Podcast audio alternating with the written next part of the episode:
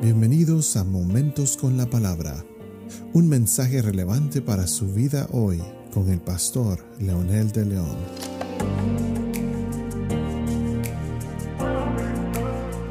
Saludos amigos y amigas, aquí estamos nuevamente con un episodio más de Momentos con la Palabra. Hemos eh, hecho un pequeño paréntesis para introducir un poquitito lo que se está viviendo en Estados Unidos justamente en esta temporada, la que le llamamos el Día de Acción de Gracias o el tiempo de dar gracias a Dios. Por supuesto, esto tiene su historia y la Universidad de Illinois sacó eh, este escrito, que por supuesto hay tantos otros escritos más de otros historiadores, pero eh, quise compartir esto precisamente acerca de la razón del Día de Acción de Gracias.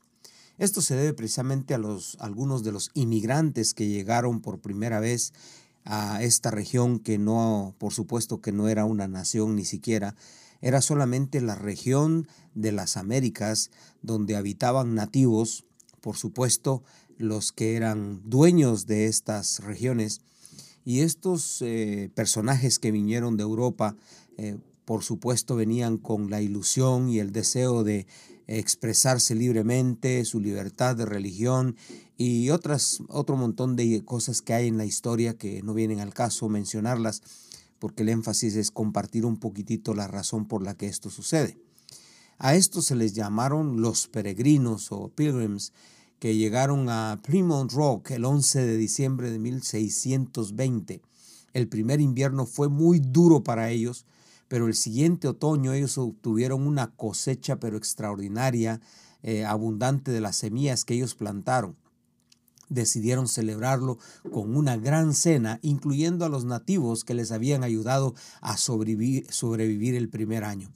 Es muy importante notar esto, que sí, ellos estaban entre los nativos, y esta es una historia también de migración interesante. Los hombres se fueron a cazar, a conseguir carne para la cena. No se sabe a ciencia cierta si los pavos de la región fueron parte de la cena, ya que ellos usaban el término pavo para cualquier clase de ave silvestre aunque en este tiempo justamente los pavos silvestres abundan en estas regiones. Otra clase de alimento que casi siempre tenemos para el Día de Acción de Gracias es el pastel de calabazas. Son muy pocas las posibilidades que ese alimento formara parte del menú de la primera celebración de Acción de Gracias. Las reservas de harina se habían usado, se habían acabado, así que no había pan o pasteles de ninguna clase. Había suficiente cantidad de calabazas, por lo que ellas crecerían en el campo y ellos las comían cocidas y de muchas formas. Tampoco había leche, sidra, papas o mantequilla. No había vacas para producir leche y la papa recién descubierta muchos aún creían que eran venenosas. La cena incluyó pescados, bayas silvestres, berros, langostas, fruta seca, maíz, almejas, venado y ciruelas, según algunos historiadores. El Día de Acción de Gracias no se celebraba todos los años, inclusive no fue hasta junio de 1676 que se celebró otro Día de Acción de Gracias. El Día de Acción de Gracias fue proclamado oficialmente por el presidente Abraham Lincoln en 1863 para ser celebrado el último jueves del mes de noviembre.